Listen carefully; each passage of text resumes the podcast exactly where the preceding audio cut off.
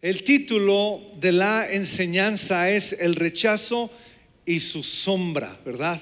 El rechazo y su sombra. Efesios 4, 22 dice así, en cuanto a la pasada manera de vivir, algunos se acordarán, ¿verdad? En cuanto a la pasada manera de vivir, despojaos del viejo hombre viciado, que está viciado conforme a los deseos engañosos. Guarde esa palabra, deseos engañosos. Y renovaos en el espíritu de vuestra mente. Allí da un giro entre el viejo hombre, el nuevo hombre, nuestra vieja manera de vivir, nuestra nueva manera de vivir. Y renovaos en el espíritu de vuestra mente y vestíos del nuevo hombre creados según Dios en la justicia y santidad de la verdad. De manera personal, pienso que hay cuatro deseos, diga conmigo cuatro deseos, que el hombre siempre va a estar buscando toda su vida. Cuatro deseos básicos principales que el hombre siempre va a estar buscando en su vida. Vamos a hablar hoy solo de uno, ¿está bien? Pero quiero mencionar los cuatro. El primero es afecto, amor. El primero es afecto. El segundo es identidad. El tercero es seguridad.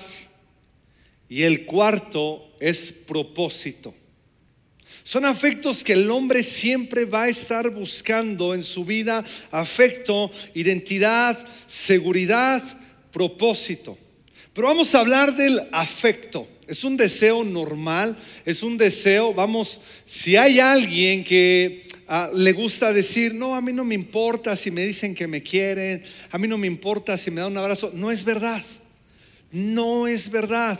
Todo el conflicto comenzó, todo el origen cuando Adán y Eva por causa de su pecado fueron rechazados. Ah, caray, soy un poquito duro eso de que fueron rechazados. Sí, es que no es compatible la santidad de Dios con el pecado. Tuvieron que ser separados. ¿Ok? Y en ese momento comienza todo, esa necesidad del ser humano, ese deseo normal del corazón, de la ausencia de algo que puede completar su ser, ese deseo normal de algo que necesita el ser humano para poder transitar en su vida, afecto, seguridad, identidad y propósito. Es un deseo normal, natural del corazón que lo va a buscar el hombre. El problema es cuando pasa de ser un deseo normal, natural, a un deseo engañoso. ¿En qué momento se vuelve este deseo en un deseo engañoso? En el momento en el que el hombre desesperadamente buscando afecto y no lo encuentra, no lo tiene ni el de Dios, ni el de sus padres, ni el de sus amigos, ni el de su círculo, ni de la gente que le rodea, va a buscar la manera de conseguirlo a cualquier precio. A cualquier precio. En ese deseo intento de afecto va a buscar de cualquier manera conseguirlo, cuando no lo ha recibido. ¿Qué quiere decir esto? Que cuando yo no tengo, porque aún no he tenido un encuentro con Dios, este afecto, este amor del que hablaremos más adelante, cuando yo no encuentro en mis padres, hay un hogar disfuncional, hay una familia disfuncional, hay familiares tóxicos, mi entorno es difícil, la enseñanza que estoy recibiendo es difícil, no es normal. Voy a buscar el afecto porque es una necesidad de las cuatro necesidades básicas del hombre. Lo voy a buscar. ¿A qué precio al que sea? Quiere decir que si yo quiero ser parte de este grupo, ¿verdad? Y usan pantalones pegados y playeras pegadas y tenis grandotes, híjole, es que me encantaría estar allí porque quiero afecto. En el fondo es quiero afecto, entonces me voy a ir a comprar unos pantalones así, me voy a ir a vestir así. ¡Hey, qué onda! ¿Qué pasó? ¿Cómo están? ¿Ya vieron? Ya me vestí como ustedes para ser aceptado. En ese momento ese deseo natural pasa a ser un deseo engañoso. En ese momento cuando yo busco, ah, esos, esos siempre están criticando. Para ser aceptado voy a llegar a criticar a alguien y creo que así me podrán aceptar. Porque en el fondo lo que estoy buscando es afecto, es amor, es aceptación. ¿Vamos bien hasta aquí? Y hay una y mil formas de buscar encajar, de buscar el afecto, de buscar esa aceptación en nuestras vidas. Constantemente estamos en, en esa búsqueda de amor, afecto, aceptación, ¿verdad? Afirmación que está bien, pero ese deseo se vicia, se hace engañoso cuando a cualquier precio intentamos estar dispuestos a ser aceptados. Este pasaje que acabamos de leer en Efesios 4:22, que es nuestro pasaje central, nos enseña algunas cosas. La segunda parte dice, renovaos en el espíritu de vuestra mente y revestidos del nuevo hombre creado según Dios en la justicia y santidad de la verdad. Esta parte del versículo nos dice qué debemos hacer y cómo debemos hacer. Diga conmigo, ¿qué debemos hacer? Y diga conmigo, ¿cómo debemos hacer? Es padre cuando sabes lo que tienes que hacer, pero también cuando sabes cómo tienes que hacerlo. Imagínense que nos dejaran en la vida solo con lo que tienes que hacer sin que alguien nos enseñe cómo debemos hacerlo o sin que alguien nos lo diga.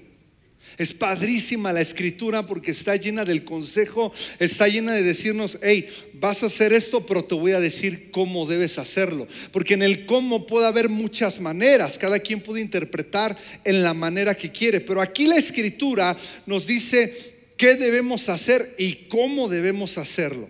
Vamos por lo primero, ¿está bien? Vamos por qué hacer. ¿Qué nos dice la Biblia que debemos hacer ante los deseos engañosos, ante el viejo hombre, verdad, que está viciado? ¿Qué debemos hacer? Renovaos en la mente.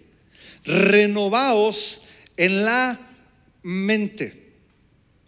La palabra renovaos es un infinitivo presente, ananeustai, derivado del adjetivo neos. En pocas palabras, olvide lo demás si quiere, la palabra renovados significa o sugiere la idea de ser nuevo en el sentido de ser joven. La idea de ser nuevo en el sentido de ser joven o de aquello que no ha existido por largo tiempo. De aquello que no ha existido por largo tiempo. Mira, una de las evidencias para saber si estamos revestidos del nuevo hombre, para poder identificar, está en nuestra manera de pensar. Para poder identificar si seguimos vestidos del viejo hombre o revestidos del nuevo hombre. Para saber si seguimos viciados en los deseos engañosos de la carne o estamos viviendo nuestra identidad en Cristo es como pensamos. Si quieres saber cuál es una de las evidencias y quieres darte cuenta en dónde estás parado, lo vas a relacionar inmediatamente en cómo estás pensando. Y desde dónde, desde dónde, parado desde dónde estás pensando. Porque podemos estar pensando desde el mundo y desde el viejo hombre, desde experiencias, desde situaciones, desde circunstancias, o estar parados en Cristo Jesús, el cual somos revestidos en el nuevo hombre y estar desde Cristo pensando. Pero aquí nos dice qué hacer, renovados en la mente. Y la definición dice de aquello que no ha existido por largo tiempo. Es una renovación continua de la vida interior, continua. Es un proceso. Es un proceso la renovación. La verdad es que estamos acostumbrados a que las cosas se den rapidísimo, a que las cosas se arreglen rápido, a que las cosas se solucionen inmediatamente. A veces queremos en una charla matrimonial arreglar un problema de, vida, o sea, de toda la vida. A veces queremos, ¿verdad?, en una, en una charla cruzada con alguien con quien eh, nos hemos afectado, nos hemos dicho cosas, arreglarlo en un instante. Y, la verdad es que hay cosas que son un proceso. La renovación de la mente, de la cual, ¿verdad?, el apóstol Pablo nos está hablando, es un proceso. Muchos de nosotros no nos damos cuenta de todo lo que cruza en nuestra mente porque no nos detenemos a pensar qué está pasando por mi mente, por qué estoy pensando como pienso. Y lo interesante es comenzar a pensar lo que piensas, para poder empezar a identificar por qué estoy pensando esto. Específicamente hablando del rechazo, ¿por qué no me quise acercar a esa persona? ¿Por qué me empezaron a sudar las manos? ¿Por qué inmediatamente antes de llegar a él quise aparentar? Hey, Jonathan, ¿qué tal? ¿Cómo estás? O sea, quise, quise demostrar algo. ¿Por qué actué diferente que cuando vine con ellos? ¿Cuál es la razón por qué actué diferente? Quiero ser aceptado. Quiero caerle bien. Quiero ser aceptado. ¿Por qué quieres ser aceptado? Porque me hace bien, me siento amado, ¿por qué quieres ser amado? Y empiezas a jalar el hilo, ¿sabes? Y nos terminamos por dar cuenta, pero el problema es que no nos detenemos a pensar lo que estoy pensando. Y aquí nos dice que hace, renovaos la mente, renovación. Porque el rechazo es algo que constantemente quiere golpear nuestro corazón. El rechazo es una tendencia en el corazón caído. ¿Ok? Es una tendencia en el corazón caído. En el corazón que vive conforme a los deseos de la carne. Y vamos a pensar un poquito aquí. Tenemos que reconocer que no estamos escuchando esta serie del rechazo que comenzó nuestro pastor porque nos van a enseñar cómo ya no ser rechazados. Esta serie es para aprender cómo confrontar el rechazo. Porque por más que querramos evitar el rechazo, no lo vamos a evitar y casi diario va a estar allí. Casi diario te vas a encontrar con algo. Casi diario te vas a encontrar con una situación donde el corazón caído opera en contra tuya o tú mismo operas para rechazar a alguien. Es algo constante, mira. A veces te rechazan por lo que tienes y por lo que no tienes. ¿Ok? No, es que sabes qué? Ese tiene dinero y nosotros no. No hay que acercarlo a nosotros. Te rechazan por lo que tienes y te rechazan por lo que no tienes. Están del otro lado y dicen, no, ¿sabes qué? Como que él salir a comer con él, ya sabes, como que no tiene y pues nosotros queremos ir a un restaurante, esos que pagas tus cuentotas. No, déjalo allá. Dile que no, dile que vamos a otro lado. O sea, te rechazan porque tienes y porque no tienes. Te rechazan porque eres y porque no eres. No, es que él es hijo de fulano de tal. No, no, ¿sabes qué? Sácate un parito y dile que no. O te rechazan porque no eres, es que Él no es hijo de alguien de los que nosotros somos hijos. Te rechazan también porque eres inteligente o porque no lo eres. No, ese es inteligente. Ah, nos va a querer decir lo que tenemos que hacer. No, déjalo, nosotros nos organizamos. No, ¿sabes qué? Ese no es inteligente. Ese le vamos a hacer la chamba. ¿Para qué lo queremos? Dile que no. Te rechazan también porque eres güero o porque eres moreno. No, ese es como de nuestro color, jálalo, tráelo acá. No, aquel, ¿sabes qué? Aquel es morenito, no. Te rechazan porque eres flaco o porque eres gordo, o te rechazan porque eres alto, o porque eres bajito, te rechazan por cualquier cosa. Diga conmigo, nos rechazan por cualquier cosa. ¿Te das cuenta que la condición del corazón del hombre tiene una tendencia a provocar esto? Te rechazan porque si estás de acuerdo o no estás de acuerdo, si sabes o no sabes, si eres alto o bajo, te rechazan por cualquier cosa. Y escucha, por las mismas cosas que te pueden rechazar son por las mismas cosas que otros te pueden aceptar. Pero no puedes estar como una bolita de ping-pong, de aquí a allá. Es mejor pararnos en la roca firme y sólida que no se mueve, que es inconmovible y tener nuestra identidad fija allí. Es mejor. Es mejor estar allí. ¿Te das cuenta que estamos expuestos constantemente al rechazo de los demás? Entonces, ¿qué hacemos? ¿Huimos o confrontamos? ¿Escapamos y nos escondemos o nos afirmamos? ¿Qué hacemos entonces con esto que nos vamos a estar topando muy constantemente? Encontramos en nuestro pasaje principal en las escrituras, Efesios capítulo 4, versículo 22 al 24, encontramos el cómo voy a confrontar. Ya hablamos del qué, renovaos la mente. Ahora vamos a hablar del cómo la renovamos. Porque hay dos cosas interesantes que tenemos que saber hasta aquí. Dos cosas. Di conmigo, hay dos cosas. No, dilo más fuerte. ¿Cuántos ya desayunaron? Levanten su mano, ¿cuántos ya desayunaron?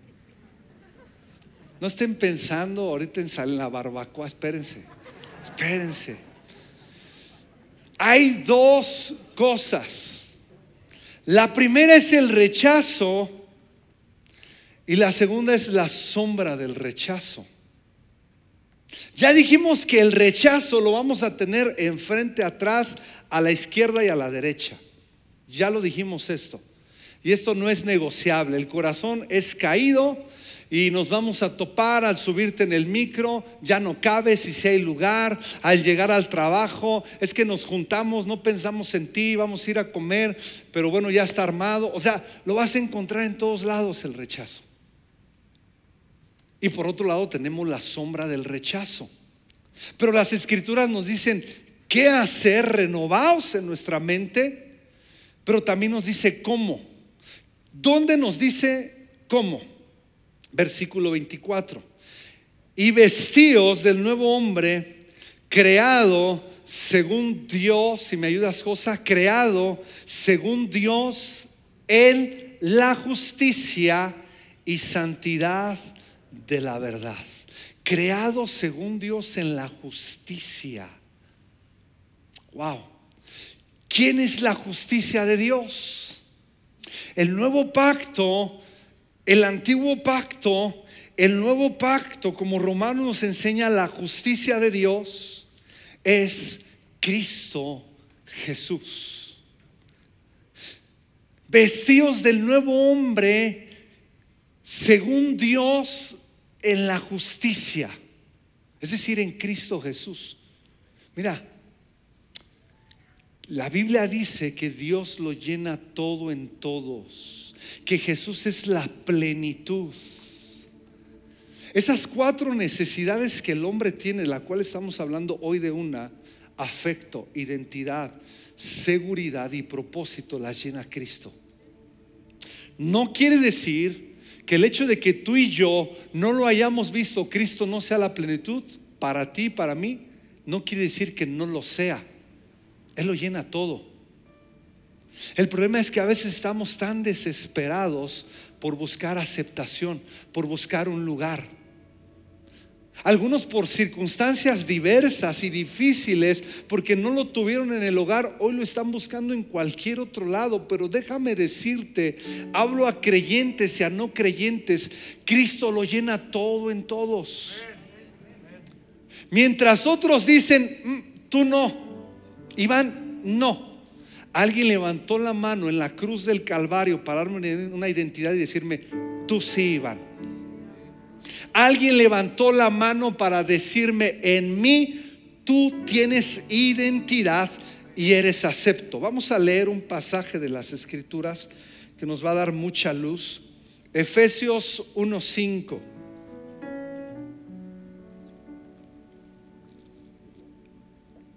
Efesios capítulo 1, versículo 5. En amor, di conmigo fuerte, amor. Dice, en amor, habiéndonos predestinado para ser adoptados, di conmigo adoptados. Hijos, diga conmigo hijos. Suyos por medio de Jesucristo, según el puro afecto de su voluntad, diga conmigo afecto. Para alabanza de la gloria de su gracia con la cual nos hizo aceptos, diga conmigo acepto. En el amado, diga conmigo amado Ahora lo voy a leer yo solo y vamos a poner atención. En amor, habiéndonos predestinado para ser adoptados hijos suyos por medio de Jesucristo, según el puro afecto de su voluntad, para alabanza de la gloria de su gracia con la cual nos hizo aceptos en el amado. ¿Cuánta historia podemos desarrollar con alguien que queremos que nos acepte en esta tierra? Tal vez un solo momento, tal vez algunos días o algunos meses, tal vez algunos años. Todo depende, las cosas cambian. Pero hay alguien que nos aceptó con nuestros pecados aquí en la tierra y la Biblia enseña, Él nos guiará más allá de la muerte, a la eternidad. Hay alguien que nos aceptó y que nunca más nos va a rechazar. Hay alguien que ya nos amó. Hay alguien, como dice las escrituras, que ya nos adoptó, ya nos hizo hijos, ya nos mostró el afecto de su voluntad, ya nos hizo aceptos en el amado. Hay alguien que llena ese deseo que necesita el hombre, que es afecto, que es amor. Hay alguien que no te va a dejar parado. Hay alguien que no te va a dejar lejos. Hay alguien que no te descarta, que no te hace un lado. Se llama Jesús. Ese es el ancla de nuestras vidas. Esa es la roca firme, inconmovible. Todo lo demás puede ser movible. Aún nuestras mejores amistades, aún nuestras mejores relaciones, en algún momento algo se va a mover. Pero Él no. Él no. Así que la próxima vez que alguien te rechace, así que la próxima vez que alguien te diga, hey, quédate de aquel lado, no vengas, tú no, yo. Alguien levantó la mano y dijo, tú sí, tú sí. Vamos a dar un aplauso al Señor quien nos ha aceptado, quien nos ha amado, quien nos hace plenos, quien nos hace completos, quien nos llenó. Ese es el rechazo. Pero vamos a la sombra del rechazo. El rechazo, ya dijimos, va a estar en todos lados. ¿Está bien? Y no debemos dejar que la crisis externa nos haga crisis interna. Cuando alguien está firme y se ha revestido del nuevo hombre, ese diario rechazo y continuo rechazo rebota, porque tu identidad no está en donde encajas, sino en quien ya te aceptó. Ya no, ya no, necesitas estar buscando. Estás firme en Él, ya estás anclado. Pero entonces, todos los días vamos a ser expuestos y van a venir cosas de rechazo. Rebotarán cuando estamos firmes en el Señor. Y si duele, la verdad si duele, ¿a quién no le duele que de pronto están jugando fútbol, verdad? Y Pastor Roy y yo estamos escogiendo, ya sabe, eh, vamos a hacer la reta, tú y yo escogemos y ya están escogiendo. Y tú estás ahí paradito, ¿verdad? Y te vas dando cuenta que se van yendo todos. Y tú te vas quedando y tú te vas quedando. Y y de pronto ya Pastor Roy dio la vuelta con su equipo y Pastor Iván dio la vuelta con su equipo y tú te quedaste ahí y ya como puedes te vas saliendo, ¿no? ya te saliste. Sí duele. ¿Quién diría aquí, ah, no pasa nada? No, sí duele, pero estamos firmes en Jesús. Él es la roca inconmovible la sombra del rechazo. ¿Qué ondas con esta sombra? Porque también la Biblia, Efesios 4, 22 al 24, nos dice cómo confrontar la sombra del rechazo. ¿Qué es? Mira, yo aquí donde me paro, por la luz, tengo cuatro, siete sombras. Por la luz. Y me muevo y me sigue, ¿no? Estoy jugando yo, deme chance. Me muevo y me siguen mis sombras, ¿no? Hay algo que orando sentí de Dios me, me regaló esto y creo que lo entiendo mejor así. La sombra del rechazo es algo que no tiene consistencia, no lo puedo tocar, no tiene consistencia, sustancia. No tiene nada que lo sustente, pero nos abruma la figura, nos abruma el recuerdo. La sombra no tiene un sustento, no tiene sustancia. Pero el hecho de verla, si fue un acontecimiento traumático, me va a abrumar su figura, el recuerdo. ¿Cuántos de los que estamos aquí no tuvimos eventos fuertes de rechazo que traumaron nuestras vidas? Que nos hicieron darnos un paso, dos, tres atrás. Que no volvimos a tener la misma confianza para acercarnos a alguien o a diferentes circunstancias, propósito, identidad de la vida. Yo recuerdo seis años, mis papás traían algunos temas personales ahí, problemas. Mi mamá estaba dormida. En medio de ver la situación, me acerqué para darle un beso y ella pensó que yo era mi papá y me empujó con fuerza con sus dos manos. Sabes, yo sentí un rechazo allí. Me acuerdo cuando uno de mis tíos, yo bien feliz, ¿verdad? De que sentí que estaba creciendo. Tenía mis 12 años, 13 años, sentí que estaba creciendo. Y me acerco uno de mis tíos, hey tío, estoy creciendo. Yo bien contento, ¿no? Cuando te acercas así, quieres que alguien te diga, no, sí, padrísimo, estás creciendo, vas a ser muy alto y ya sabes esas cosas. Y me le acerco y dice, no, hijo para que alcances a mi chavo, mi primo de la misma edad que me llevaba dos meses, ahora lo miro a estar este pelo, aleluya, ¿verdad? Y me dice, no, mi hijo, para que alcances a mi chavo, me tienes que pasar a mí primero. Pues que me le acerco al tío y todavía me faltaba un pedazo así, ¿no? Dije, no, tienes razón, está cañón, no, no. Y me sentí rechazado. ¿Cuántos de ustedes llegaban felices de niños o de adolescentes jóvenes, como sea, la casa de alguien que querían mucho y de pronto te veía la amargura? ¿Qué haces aquí? Vete con tu mamá, te habla tu mamá, córrele. Rechazo. ¿Cuándo volvías a entrar a esa casa? ¿Cuándo volvías a venir con esa confianza? Pero sabes, vamos creciendo esa sombra del rechazo que no tiene sustancia, ¿verdad? Que no es real porque no te están rechazando, es el golpe que en algún momento experimentaste, es esa silueta que te pone tenso y dices otra vez, pero que no te están rechazando, nos impide muchas veces alcanzar propósitos, alcanzar metas alcanzar cosas que Dios ha puesto en nuestro corazón, nos ha impedido de muchas cosas. ¿Qué habrá detrás del rechazo que sentimos? ¿Qué habrá detrás de esa sombra? ¿Qué habrá detrás del miedo de me arriesgo o no? ¿Me atrevo o no cuando nadie te está rechazando? Que nos habremos perdido hasta hoy porque tuvimos un evento y hay algo que nos persigue y que lo estamos viendo y está allí y me afecta cuando me acerco a alguien y me afecta cuando intento desarrollar un proyecto y me afecta mientras camino. Déjame decirte, es una sombra, pero no es tu sombra, es la sombra del rechazo. No es tu sombra. Tu identidad, tu entereza, tu vida está en Cristo es la sombra del rechazo que hemos permitido que camine con nosotros para todos lados.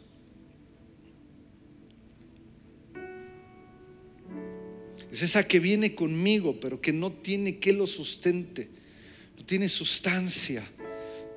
Son espíritus, pero te voy a decir también qué es. Es esa historia de vida. Es donde crecimos.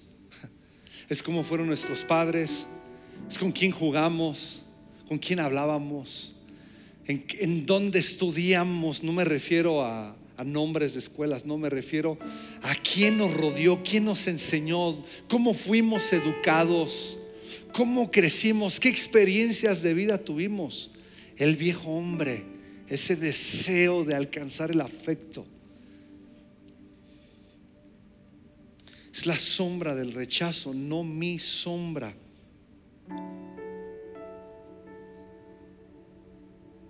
Podemos estar lidiando con el rechazo, pero aún más podemos estar lidiando con la sombra del rechazo.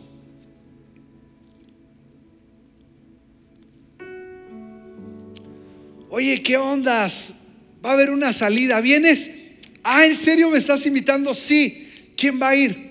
No, va a ir fulano, sultano, perengano, sale la sombra. Parece la sombra. Va a ir Carlitos.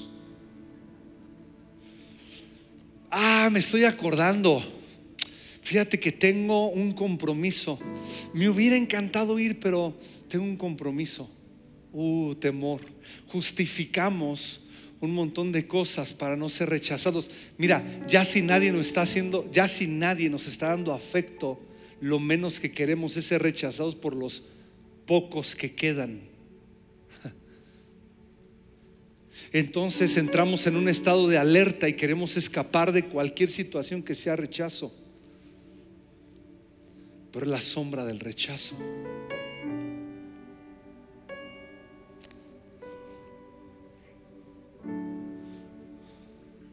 ¿Cómo queda como una huella impregnada en nuestro corazón? Una impronta, como cuando vas en esa arena eh, suelta y pisas y queda profundo y queda una marca. No, yo me acuerdo que la última vez que fui a comer ahí me trataron mal. Y no quiero volverme a encontrar con esa persona, no quiero sentirme rechazado.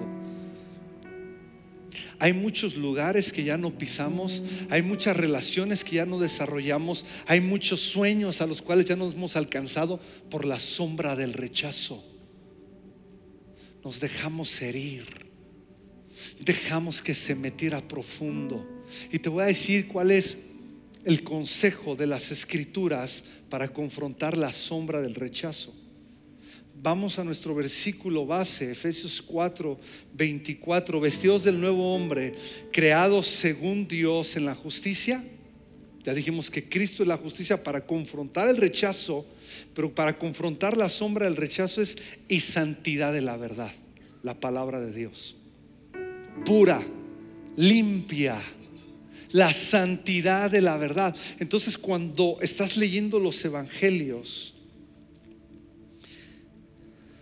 y de pronto hay luz en las escrituras y de pronto entendemos que tenemos propósito y de pronto leemos Efesios 4 donde vemos que somos aceptos y de pronto vamos a otra parte de las escrituras, cómo Jesús se acercó a aquel leproso, cómo le sanó, cómo sanó un ciego, cómo operó, cómo obró, cómo lo limpió, cómo lo restauró, cómo lo sanó, cómo lo afirmó, cómo vino a su vida, cómo transformó su vida, cómo fue otra, la de Juan capítulo 8 de esa mujer y te metes a la pureza, a la limpieza de las escrituras y verás cómo las sombras se va difuminando. Y podemos confrontar esto en el nombre de Jesús. Así que es la identidad en Cristo. Y la verdad os hará libres. La santidad de su palabra. Me gusta ir a la montaña. Hay diferentes escenarios, a veces está nevado, a veces está muy tierroso, a veces acaba de llover y está rico, huele rico. Pero cada que pasas una colina o una cresta, hay un escenario distinto. Si creías que lo habías visto todo, no, necesitas cruzar colinas, necesitas cruzar crestas, subir a nuevos lugares y vas a ver nuevos panoramas. Pero muchos de nosotros nos quedamos viendo, intentando resguardar lo último que nos queda. Porque nos ha ahogado esa sombra del rechazo, esos espíritus, esas experiencias de vida. Yo solo quiero decirte algo y me lo digo a mí mismo para terminar. Detrás de esa colina, del otro lado del miedo, del otro lado del rechazo hay unas cosas que algunos de los que estamos aquí no las estamos perdiendo.